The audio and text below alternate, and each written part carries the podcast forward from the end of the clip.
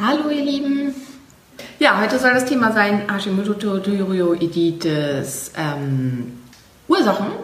Die Hashimoto-Thyreoiditis ist ja eine Autoimmunerkrankung. Die Autoimmunerkrankungen sind extrem stark zunehmend. Also ähm, wenn früher Infektionskrankheiten so die häufigsten Krankheiten waren, sind inzwischen tatsächlich Autoimmunerkrankungen. Es ist ein bisschen so die Epidemie unserer Zeit. Herzlich willkommen beim Podcast der Autoimmunhilfe.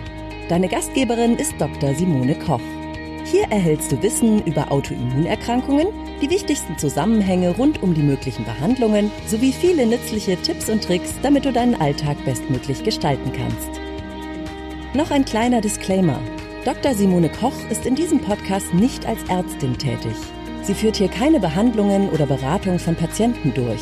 Sie veröffentlicht hier ausschließlich ihre eigene Meinung und Erfahrungen rund um Autoimmunerkrankungen. Die in diesen Beiträgen enthaltenen Informationen können keine Beratung durch einen Arzt ersetzen und sind keine medizinischen Anweisungen. Die Informationen dienen der Vermittlung von Wissen. Die Umsetzung von Therapien und Behandlungsplänen sollte mit einem qualifizierten Therapeuten erfolgen tatsächlich ganz, ganz, ganz problematisch. Ähm, immer mehr Menschen erkranken an Autoimmunerkrankungen. Die Prävalenz ähm, vor allen Dingen auch bei Menschen im höheren und mittleren Alter hat seit den 70er Jahren ähm, extrem stark, also fast 70 Prozent zugenommen. Das heißt, immer mehr Menschen haben Autoimmunerkrankungen und deutlich mehr Frauen als Männer. Also Frauen zu Männern ist das Verhältnis irgendwo zwischen 7 und 10 zu 1. Ähm, und da kommen wir gleich dann auch bei den Ursachen schon zu einem der Gründe, dass es offensichtlich einen Unterschied geben muss da bei den Geschlechtern und dass Sachen mit an der Ursache beteiligt sind, ähm, die dafür mit eine Rolle spielen. Also was sind die wesentlichen? Wir machen jetzt heute nicht so lange, also das Video soll so in etwa 20 Minuten dauern. Ähm, deswegen versuche ich die wichtigsten Ursachen rauszupicken und einmal so ein bisschen da mit ranzugehen. Also zunächst haben wir natürlich die Genetik. Ähm, 20 bis 30 Prozent dessen, was so passiert, werden beeinflusst durch die Genetik. Und wir können durch unser Verhalten und damit, was wir tun, mit dafür sorgen, ob die entsprechenden Anteile in unserer Genetik angeknipst werden oder nicht. Das ist dann wieder Epigenetik. Ähm, das heißt, Genetik spielt eine Rolle. Wenn es in der Familie viele Fälle von Hashimoto-Thyreoiditis gibt, ist die Wahrscheinlichkeit, dass ich selber auch daran erkranke, deutlich erhöht und man sollte sich über bestimmte Sachen Gedanken machen, ähm, ob man nicht prophylaktisch schon mal was tut, wenn irgendwie die Schwester, die Cousine und so weiter Schilddrüsenerkrankungen haben, dass man gleich von Beginn an prophylaktisch da was macht in der Prävention. Ähm, also ein Teil Genetik. Dann gibt es ganz, ganz viele weitere Faktoren ähm, und vor allen Dingen auch Stressoren, die mit eine Rolle spielen. Ich erkläre das immer so als eine Art Fass mit verschiedenen Branchen, also diese einzelnen Bretter am Fass. Und das Fass wird immer weiter vollgefüllt und ganz viele verschiedene Sachen fügen was in das Fass hinzu. Und das können halt unterschiedlichste Sachen sein. Ähm, und wenn das Fass irgendwann voll ist, dann, kommt, dann läuft es über und dann kommt die Autoimmunerkrankung wirklich zum Tragen. Ähm, was, das kann alles Mögliche sein. Das kann psychischer Stress sein, das kann körperlicher Stress sein, ähm, das können Infektionskrankheiten sein, so viel, sowohl bakteriell als auch ähm, viral. Diese ähm, Infektionskrankheiten können sowohl chronisch als auch akut sein. Also zum Beispiel jemand, der sowieso schon angeschlagen ist, für den kann auch eine akute Influenza der letzte Tropfen in das Fass sein, der dann das Fass zum Überlaufen bringt. Es können ähm, chronische T-Zellaktivierungen sein, zum Beispiel durch Nahrungsmittelunverträglichkeiten, durch Toxine in der Umwelt, ähm, auf die reagiert wird vom T-Zellsystem. Ganz, ganz große Rolle spielt der Darm. Hier ähm, zu nennen das sogenannte Leaky Gut Syndrom, welches bei, also eine Darmpermeabilitätsstörung, wo die eine Schicht an Darmepithel, die wir haben, in ihrer Zellintegrität auseinanderweicht, sodass sogenannte Löcher im Darm sind und dass Stoffe in den Körper reinkommen können, die da eigentlich nichts zu suchen haben. Dieses ähm, Syndrom ist bei Menschen mit Autoimmunerkrankungen viel, viel, viel häufiger anzufinden als sonst. Das hat verschiedene Gründe. Das sind zum einen Probleme in der Abwehr. Also wir haben verschiedene Immunglobuline, die verschiedene Abwehrprozesse in unserem Körper ähm, steuern und die Abwehr der Schleimhäute, das ist das sekretorische IgA, das Immunglobulin A. Und die Produktion von Immunglobulin A ist oft bei Menschen mit Autoimmunerkrankungen eingeschränkt. Das sekretorisches IgA ist oft erniedrigt. Das spielt eine ähm, äh, Rolle. Und ähm, ein weiterer ähm, Grund, ähm, dass das häufiger mit der Fall ist, ist sind Störungen im Mikrobiom, also sogenannte Dysbiosen des Darms. Das heißt, was ich für mich herausfinden muss, hier hat jetzt jemand geschrieben, hört sich an, als könnte es alles sein. Ja, es könnte sehr, sehr viel sein. Was ich für mich herausfinden muss und was halt das Wichtigste ist, ist, ähm, was sind meine Ursachen? Also, dass man sich einfach überlegt und vielleicht auch mal eine Liste macht, was in meinem Leben, wann kam es zum Ausbruch, was in meinem Leben sind starke Stressoren und was könnte für mich eine Rolle spielen. Wer eben sehr viel mit ähm, gastrointestinalen Beschwerden zu tun hat, da ist relativ sicher, dass es damit was zu tun hat. Wer zum Beispiel, weiß nicht, Friseurin ist oder irgendwie sowas und viel mit Giftstoffen zu tun hat oder sonst in seinem Leben ähm, viel Giftstoffen auseinandergesetzt ähm, ist, da kann es eben sehr gut sein, ähm, dass Giftstoffe und Toxine eine sehr große Rolle spielen. Wenn ich in einer ähm, missbrauchenden und schlechten Beziehung bin, dann spielt wahrscheinlich das eine sehr große Rolle, was meine Menge an Stressoren angeht und es wird sich auch keine Besserung einstellen, wenn ich daran nichts ändere ähm, wenn ich das Gefühl habe, verschiedene Nahrungsmittel nicht zu vertragen und vor allen Dingen auch, wenn sehr, sehr starke Probleme mit der Gewichtskontrolle da sind, dann ist es relativ wahrscheinlich, dass es Nahrungsmittelunverträglichkeiten gibt und dass die da eine Rolle spielen. Also die Menge an Ursachen ist sehr, sehr groß. Ganz, ganz wichtiges Feld, da sind wir jetzt wieder bei Frau Mann. Ähm, was ich jetzt noch nicht genannt habe, sind hormonelle Disbalancen. Und es scheint so zu sein, dass es zum einen eine große Rolle spielen die Metaboliten, die aus Östrogen gebildet werden, also im im Abbau der sogenannten Entgiftung von Östrogen in der Leber entstehen Metaboliten, die toxisch sein können, sogenannte toxische Metaboliten, die wahrscheinlich mit ähm, die Entwicklung von Autoimmunerkrankungen fördern, wenn sie nicht ausreichend schnell abgebaut werden. Und da haben wir dann wieder Menschen mit Autoimmunerkrankungen haben ganz oft genetische Störungen, die den Abbau von Giftstoffen bzw. auch von körpereigenen Hormonen und körpereigenen Stoffen verlangsamen. Also es fallen dann mehr von diesen Metaboliten an. Zum einen, zum anderen leben wir eben in einer Welt mit einer sehr hohen Giftstoffbelastung, was wiederum dann auch problematisch sein kann in diesem Zusammenhang mit hormonellen Dysbalancen, da, so dass man das mit beachten muss. Also das spielt da eine ganz, ganz große Rolle, also toxische Metaboliten. Dann starke hormonelle Schwankungen im Laufe des Zykluses und im Leben. Ähm, das heißt, jemand, der mit sehr starken Schwankungen im Laufe was eines Zyklus zum anderen zu tun hat, ist höher gefährdet und Dinge wie Schwangerschaft, Stillzeit, Wechseljahre und so weiter spielen auch eine Rolle. Nicht umsonst ähm, kommt es sehr, sehr häufig zu dem Ausbruch der Autoimmunerkrankung nach einer Schwangerschaft oder auch an der Stillzeit.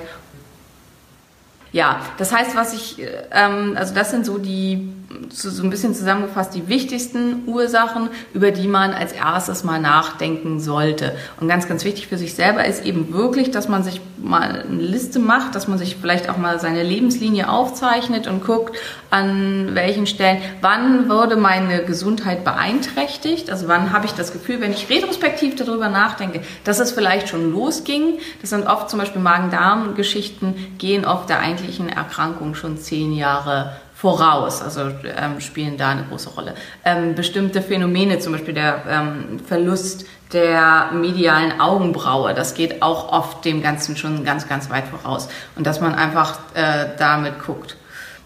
Idee ist insgesamt, ich werde jetzt immer jede Woche ein Live machen. Nächste Woche geht es um Behandlung und dann gibt es zu den einzelnen Themen immer im Monat drauf eine Webinarreihe, ähm, die dann aber kostenpflichtig sein wird, wo es dann eine Stunde lang oder 45 Minuten und dann nochmal eine Viertelstunde ähm, Fragen dazu geben wird, wo wir dann noch intensiver darauf eingehen. Es gibt also den kostenlosen Teil, wo ich mich freue, wenn ihr dabei seid. Und es gibt dann auch einen kostenpflichtigen Teil, der natürlich ähm, rein freiwillig ist und den man machen kann oder nicht. So, und jetzt hoffe ich, dass ich irgendwie halbwegs zeitnah hier eure Fragen sehe und ähm, dass ihr einfach äh, ja, mir hier postet, was ihr vielleicht an Fragen habt. Ich weiß nicht, wie akut quasi ähm, die Zeit ist. Macht doch mal genau Likes und Herzchen, vielleicht ganz, ganz viele, damit ich sehen kann, ob ihr wie stark verzögert ihr mich hört, damit ich eine Idee dazu habe,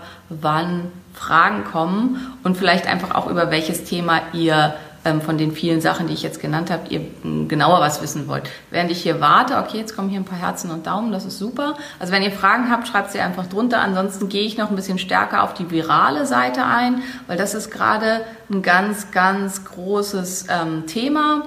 Ähm, durch Anthony Williams, das ist ja dieses Medium aus den USA, der ähm, angeblich durch irgendwelche göttlichen Instanzen irgendwelche medizinischen Sachen eingegeben gekriegt hat. Und der behauptet ja, ähm, dass das Ganze in ganz, ganz vielen Fällen EBV dahinter steht. Was tatsächlich so ist, ist, ähm, also ja, das ist auch wieder auf die Ursachen, also warum wird die Schilddrüse zerstört, warum gerade die Schilddrüse, das können wir vielleicht ja auch noch mitmachen. Es gibt auch da verschiedene Ansätze zu, was man glaubt, was das ist. Das eine ist ähm, zum Beispiel Mimicry, also dass ähm, bestimmte Stoffe ähnlich aussehen. Das ist zum Beispiel beim Gluten der Fall. Gluten ähnelt in der Struktur der Schilddrüse. Wenn der Körper Antikörper gegen Gluten ausbildet, dann greifen diese, weil sie so ähnlich sind, docken die dann auch an der Schilddrüse an und dann wird die Schilddrüse zerstört. Dann gibt es eine Theorie, dass Viren sich in Zellen verstecken, vom Körper da dennoch erkannt werden und dass dann die quasi befallene Zelle zerstört wird. Und das scheint ein ganz großer Faktor beim EBV zu sein. Wenn der sich in der Schilddrüse versteckt, dann kann das problematisch sein. Genau, ähm, sehr gut, das war jetzt ja auch die Frage zum EBV. Ähm, tatsächlich, das sind dann chronische EBV-Aktivierungen. Frage. Das hat jetzt mit Ursachen nicht mehr viel zu tun, muss man sagen, sondern das sind jetzt halt, äh, ist halt schon Behandlung, ähm, äh, optimalerweise indem man die Leber unterstützt, dass das mit den Hormonen besser hinhaut und am besten auch indem man bioidentisch damit rangeht. Ähm, problematisch, wie viel problematisch siehst du Verhütungsmittel? Sehr gute Frage. Also wie gesagt, Leber spielt eine ganz große Rolle, Abbau von körpereigenen Metaboliten in der Leber und viel problematischer sind natürlich ähm, die toxischen Metaboliten von langkettigen hormonellen Verbindungen, wie sie in ähm, Verhütungsmitteln benutzt werden. Um die, ähm, normalerweise das Östrogen steht normalerweise bei oraler Einnahme nur sehr schlecht zur Verfügung. Um das langfristig stabil zur Verfügung zu stellen, wird eine Ethylgruppe angehängt. Wir bekommen also Ethylestradiol, was in der Pille verwendet wird. Und Ethylestradiol wird viel, viel, viel, viel langsamer abgebaut als normales Östrogen. Und dadurch kommen natürlich noch viel, viel mehr ähm, toxische Metaboliten zustande. Gleichzeitig ist die Leber krass beschäftigt mit diesen künstlichen Hormonen und kann sich deswegen nicht mit den körpereigenen Hormonen beschäftigen, die da ähm, problematisch sind. Ich hoffe, dass er, die Verbindung war ja zwischendurch weg, ich hoffe, dass er die Sachen aufgezeichnet hat, dass das halt noch hier jetzt mit mitkommt. Ähm, äh, und ähm, dass man da entsprechend ja mit, äh, mit äh, genau dass ihr das hören könnt Entschuldigung. So wir waren bei der Pille. Also ich würde bei Hashimoto Thyreoiditis von der Pille grundsätzlich absolut abraten. Das ist eine der wenigen, wenigen Sachen wo ich auch ganz ganz ähm, streng bin. Ich würde jedem raten der die Pille nimmt sich über ähm, Alternativen zu informieren. Da können wir auf jeden Fall mal ein extra Video zu machen und dass wir äh, äh, und dann zu gucken, dass man eben andersweitig nicht hormonell verhütet. Also es, es, wird halt auch nicht besser dadurch, dass man irgendein anderes hormonelles Verhütungsmittel nimmt, wie die Minipille zum Beispiel. Das Levonorgestrel in der Minipille ist eines der katastrophalsten Gestagene, die man nehmen kann. Und ganz, ganz wichtig, das wird oft gleichgesetzt, so Gestagene in der Pille und Progesteron. Das hat nichts miteinander zu tun. Also Gestagene in der äh, Pille und ähm, ähm, Progesteron sind völlig unterschiedliche Substanzen, die docken an den gleichen Rezeptoren an, sind aber chemisch völlig anders. Und deswegen ist es ganz, ganz wichtig, sich das klar zu machen. Das ist kein Progesteron. Wenn ich die Pille nehme, habe ich überhaupt kein Progesteron mehr. Progesteron ist der ähm, äh, ist ein Schilddrüsensensitizer, ist, ein, ist das mächtigste anti-entzündliche Hormon, was wir als Frauen zur Verfügung haben, was dann halt eben weg ist. So, äh, höhere Cholesterinwerte, die haben, also wir, wir, sprechen jetzt ja eigentlich über Ursachen, die haben aber, also die Ursache für hohe Cholesterinwerte sind oft in der Schilddrüsenunterfunktion bedingt. Bei einer Hypothyreose läuft der ganze Stoffwechsel verlangsamt, dadurch werden vermindert Steroidhormone produziert und wenn vermindert Steroidhormone produziert werden, bleibt die Ursprungssubstanz, nämlich das Cholesterin, liegen. Sehr, sehr häufig lassen sich sehr hohe Cholesterin Urinwerte durch eine sehr gute Schilddrüseneinstellung beheben. Entgiftung ist ein ganz anderes Thema, da ähm, sage ich jetzt nichts zu. Ähm, kann die Schilddrüse bei einem Schub wehtun? Ja, kann sie sehr stark. Und wenn man einen Autoimmunschub durchmacht, die autoimmunen Antikörper greifen auch ähm, Sehnen und Muskeln mit an, die können auch mit wehtun.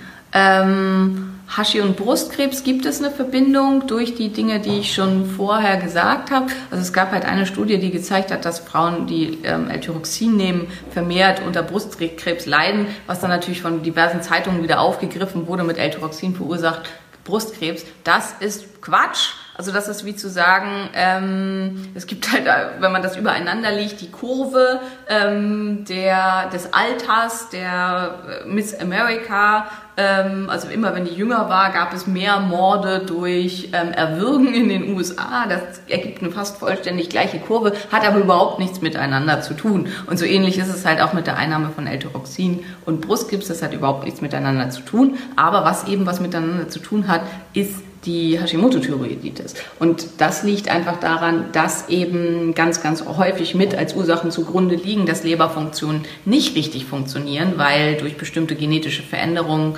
ähm, Menschen mit ähm, Entgiftungsstörungen häufiger eine Autoimmunerkrankung entwickeln und eben mehr toxische Metabolite anfangen. Und diese toxischen Metaboliten sind auch ein ganz, ganz hoher Risikofaktor für Brustkrebs. Also da ist der Zusammenhang. Ähm, so, was haben wir hier noch?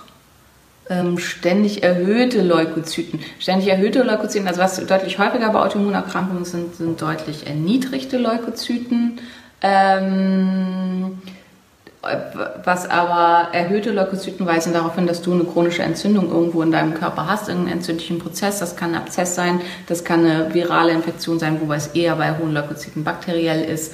Ähm, oder auch, äh, dass du vielleicht, also jetzt ist jetzt völlig ins Blaue, ne? aber bei sehr starkem Übergewicht, dann kommt es zu Nekroseprozessen ähm, im Fettgewebe und dann können dadurch die Leukozyten hoch sein und jede chronische Entzündung ist wieder ein Trigger fürs Immunsystem und verschlechtert eine Autoimmunerkrankung, ist ein Grund für eine Autoimmunerkrankung. Ähm, da haben wir jetzt auch noch gar nicht drüber geredet, dass Parasiten spielen auch eine große Rolle. Menschen mit Autoimmunerkrankungen haben viermal so häufig Parasiten wie andere und spielt da auch eine sehr, sehr große Rolle. So, natürliche Schilddrüsenhormone und so, das ist alles wieder Behandlung. Das machen wir nächste Woche. Und ich gucke jetzt mal auf die Uhr. Genau, wir haben jetzt auch ähm, die Zeit, so die ich machen wollte, ganz gut rum. Also heute äh, einfach, damit das klar ist, so von den, also es gibt halt jetzt mal jede Woche ein Live-Thema, wird vorher ähm, bekannt gegeben zur Behandlung, ähm, wo es dann eben auch um natürliche Schilddrüsenhormone, um T2, um solche ähm, Sachen gehen wird. Das machen wir nächste Woche. Ähm, sehr hohe B12-Spiegel, bestimmte Stoffe, die von Bakterien produziert werden, ähneln dem B12. Sowas kann ein Faktor sein, dass ein B12 gar nicht wirklich hoch ist, sondern ähm, dass es eine bakterielle Infektion gibt. Oder es kann sein, dass das B12 einfach nicht benutzt wird vom Körper, das aber trotzdem intrazellulären Mangel vorliegt. Das hat jetzt auch mit Ursachen relativ wenig zu tun, aber ich habe es mal trotzdem beantwortet. Ähm, die niedrigen Leukozyten bedeuten, dass, das, äh, dass die ähm, zelluläre Abwehr des Immunsystems gestört ist und ähm, dass es eben Schwierigkeiten in der äh, Kontrolle der Immunfaktoren gibt und spielen damit mit eine Ursache, warum sich Autoimmunerkrankungen entwickeln können. Chronische Urtikaria tritt bei Hashimoto-Thyreoiditis deutlich häufiger auf, weil es oft eben auch Störungen im Histamin- und IgE-Stoffwechsel gibt. Ähm, auch das mit, also atopische Erkrankungen treten sehr, sehr häufig ähm, zusammen mit ähm, zum Beispiel Hashimoto-Thyreoiditis auf und ähm, ist, das liegt mit daran, weil es halt auch ein chronisch entzündlicher Prozess ist. Wenn ich eine ähm, atopische Erkrankung habe, wie Asthma, Heuschnupfen, ähm, äh, atopische Dermatitis, also ähm, Neurodermitis oder eben auch sowas wie Urtikaria, dann äh, ist man im Körper ein ständigem Entzündungsprozess quasi ausgesetzt, einer ständigen Reizung des Immunsystems und das führt deutlich häufiger auch dazu, dass durch diese starke Reizung dann sowas entsteht. Impfen spielt, ähm, also Impfen ist halt natürlich eine frühzeitige Aktivierung des Immunsystems. Einen genauen Zusammenhang, also genaue Daten dazu haben wir nicht. Zum anderen enthält aber mit dem Thiomersal Impfstoffe häufig nach wie vor ähm, Quecksilberableger, vor allem aus dem Bereich des Ethylquecksilbers, was wahrscheinlich auch mit einer Rolle bei Autoimmunerkrankungen spielt. Ähm, ja, also da waren jetzt viele spannende Fragen dabei. Ich hoffe, einiges für euch beantwortet. Ähm, in, ich glaube, also Ende des Monats, in der letzten ähm, Februarwoche am Montag mache ich auf jeden Fall ein Q&A, wo ihr alles an Fragen stellen könnt, was halt auch mit dem Thema eventuell überhaupt nichts zu tun hat. Wenn wir ein Thema haben, werde ich versuchen, wirklich nur die Fragen zu dem Thema ähm, äh, zu beantworten und ähm, keine Fragen, die überhaupt nichts damit zu tun hat, äh, haben. Ähm, warum entzündet sich die Schilddrüse? Das ist im Prinzip dieser gesamte Prozess. Also warum gerade die Schilddrüse? Das ist wahrscheinlich so ein bisschen, also eine genetische Veranlagung und wenn es da sowieso schon eine leichte Schädigung gibt, das spielt halt ähm, eine große Rolle. Deswegen ist oft auch, also es gibt ja als einen Behandlungsansatz, dass man die Schilddrüse einfach entfernt, dann sucht sich der autoimmune Prozess was anderes. Also die meisten, die ähm, das hatten, die entwickeln dann was anderes, zum Beispiel einen Lichenplanus oder im schlimmsten Fall halt auch eine Autoimmunerkrankung, die dann wesentlich schlechter zu behandeln ist. Also es ist nicht hilfreich, wenn man das Organ als einziges nimmt. Eine Autoimmunerkrankung ist immer eine systemische Erkrankung, also eine Erkrankung des ganzen Körpers. Ähm, warum kommen immer wieder Schübe? Ähm, diese ganzen Ursachen spielen da eine Rolle. Nicht jede Hashimoto-Thyreoiditis verläuft schubweise, das ist auch ganz, ganz wichtig. Es gibt progressive ähm, Verläufe, wo es einfach nach und nach schlechter wird und es nie zu Schüben kommt und es gibt eben schubartige Erkrankungen. Das ist sehr unterschiedlich. Das ist je nach Person verschieden und es kann auch über die Zeit, es kann erst einen progressiven Verlauf nehmen und dann schubartig oder erst schubartig und dann progressiv. Also das kann sich ändern. Ähm, warum ist das so? Weil wir eben ständig irgendwelchen Sachen ausgesetzt sind, die dann Schübe verursachen können. Also wenn die Erkrankung schubartig verläuft, wie zum Beispiel einen viralen Infekt, der dann sowas wieder mit auslöst. Oder ich habe den Lippenstift gewechselt und da ist jetzt zufällig unglücklicherweise Arsen drin, mit dem meine Leber nicht zurechtkommt, wodurch vermehrt toxische Metaboliten ähm, anfallen und dann kann das einen Schub auslösen. Also oft sind solche Sachen oder eben Immunmodulatoren. Also ich habe halt immer mal Patienten, die aus weil sie eine Erkältung bekämpfen wollen, Echinacea nehmen oder eine Zahnpasta verwenden, in der äh, Immunmodulatoren drin sind.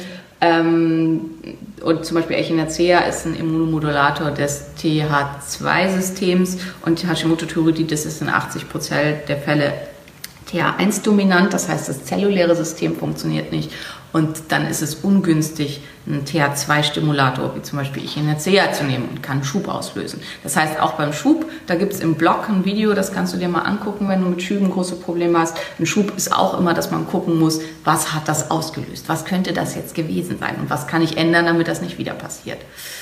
Ähm, so, was ist die beste Lösung? Äh, Behandlung machen wir nächste Woche ähm, was es an verschiedensten äh, Ansätzen da gibt. Und auch da ist wieder ganz, ganz wichtig, es gibt nicht die eine Lösung. Das werdet ihr in den nächsten Wochen in jedem Beitrag von mir hören. Es ist immer hochgradig individuell. Und das ist halt das, was einer am Anfang auch gesagt hat. Es erfordert eine ganz große Eigeninitiative, um wirklich ähm, da behandlungstechnisch mit rangehen zu können. Es nützt nichts, ähm, wenn man einem Guru folgt, der sagt, macht so und so, weil nur weil das für den funktioniert hat, muss das noch lange nicht heißen, dass das für dich funktioniert. Und das ist, finde ich, ganz, ganz wichtig, sich das immer klar zu machen. Wir Menschen neigen dazu, dass wir uns gerne in was reingeben wollen, dass wir gerne so eine Art Guru haben möchten, die uns sagen, mach. Aber das ist halt mir auch was für mich funktioniert. Ja, ich habe ähm, eine starke Glutensensitivität, wahrscheinlich eine unerkannte Zöliakie, weil bei meinem Sohn wurde jetzt gerade Zöliakie diagnostiziert, also ich habe ihm das wahrscheinlich ähm, weitergegeben. Aber und Gluten spielt für mich eine wahnsinnig große Rolle und Ernährungsfaktoren und ich habe Kreuzallergien auf Hülsenfrüchte, die ganz, ganz stark sind. So, das muss nicht heißen, dass das für dich da draußen die Hauptursache ist. Für mich war es einer der ganz wesentlichen Hauptursachenpunkte, aber das muss für dich nicht der Fall sein. Für dich kann es sein, dass es Arsen ist oder dass es Quecksilber ist oder dass es eben ist, dass dein Partner immer gemein zu dir ist. Und wenn diese Punkte nicht ähm, eliminiert werden, dann wird eben auch keine Verbesserung eintreten. Und das finde ich ist halt ganz, ganz wichtig, dass man sich immer fragt, was ist für mich relevant und nicht, was ist für Frau Dr. Koch relevant oder für Anthony Williams oder Lauren Cordain oder wie sie sonst noch alle heißen. So, äh, kann ich bedenkenlos Paracetamol nehmen? Nein, egal was du an potenziell giftigen Stoffen von außen reinführst, bedenkenlos kannst du es nie nehmen. Wenn es halt nicht anders geht, dann am besten ähm, Paracetamol. Paracetamol wird aber in der Leber verstoffwechselt. Während die Leber mit Paracetamol beschäftigt ist, hat sie Schwierigkeiten mit allem anderen. Wenigstens macht Paracetamol aber äh, das noch. Wie kann es sein, dass es das, was ich gerade gesagt habe, dass Antikörper nach Total-OP noch vorhanden sind? Ähm, die Antikörper können als Kreuzallergene auf zum Beispiel Gluten entstehen oder auf Casein oder was auch immer. Nur weil keine Schilddrüse mehr da ist, heißt es nicht, dass der autoimmune Prozess ändert. So, ja, ich weiß, dass das Bild Kopf steht. Äh, es ist Optimierungs fähig. Ich weiß nicht, ob wir es hinterher noch drehen können für die Veröffentlichung.